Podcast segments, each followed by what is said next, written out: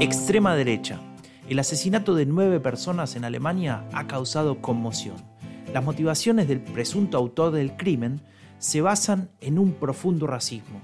Así lo describía el fiscal general del Estado en ese país. Hablamos con Daniel Rueda, investigador en el King's College de Londres y experto en extremismo de derechas.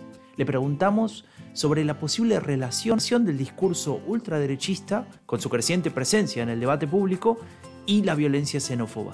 Nos respondió lo siguiente. Yo creo que con estos temas eh, ocurre que es difícil establecer causalidades, por muy tentador que no sea siempre atribuir culpas a tal o tal otro partido.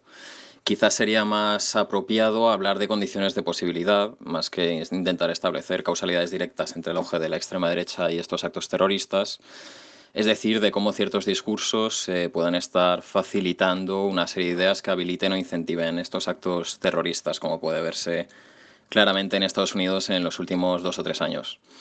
Es decir, en principio yo no diría que sea imprescindible la existencia de un partido de extrema derecha para que proliferen este tipo de, actos. En Alemania, de hecho, más que en AFD, en Alternativa por Alemania, yo me fijaría en la ola de movilizaciones de extrema derecha que se inicia con Pegida y este tipo de movimientos en torno a 2014. Que como sabemos, porque ya lo, se repite constantemente, eh, se dan especialmente en la zona oriental del país, que es también donde, por cierto, Alternativa por Alemania tiene su, su granero de votos, por ejemplo, en Sajonia. Y es a partir de este año, según los datos, que aumentan drásticamente los incidentes racistas, que en su mayoría no, no, tienen, que no tienen por qué tener nada que ver con el terrorismo, pero también este tipo de ataques, especialmente en el este, como digo, pero también tenemos ejemplos como el de hoy, sin ir más lejos, que se han dado cerca de Frankfurt, en el oeste.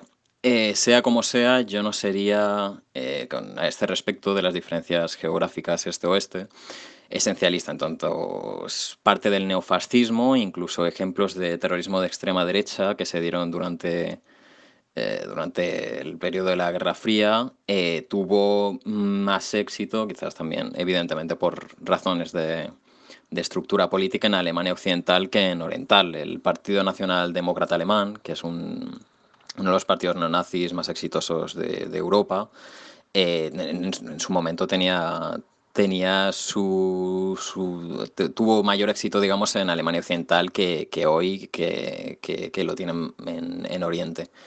Y también, eh, sobre todo, porque me preguntas por, por, eh, por un, me preguntas de forma un poco local, eh, refiriéndonos a, a, Alemania y a un partido en concreto y una serie de actos terroristas concretos, yo me fijaría no solo en el ámbito nacional, sino en el internacional. Es decir, en un mundo globalizado eh, no solo circulan mercancías y personas, sino lógicamente también ideas y muchas veces de forma instantánea, mediante foros, etc.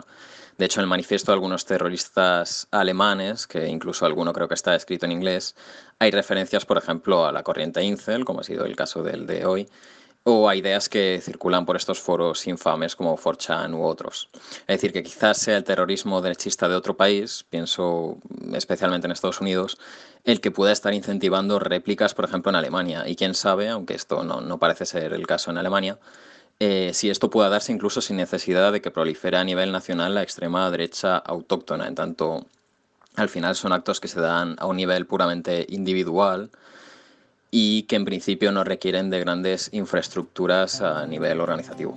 La Semana de Agenda Pública, el podcast que te da las claves para entender la política global.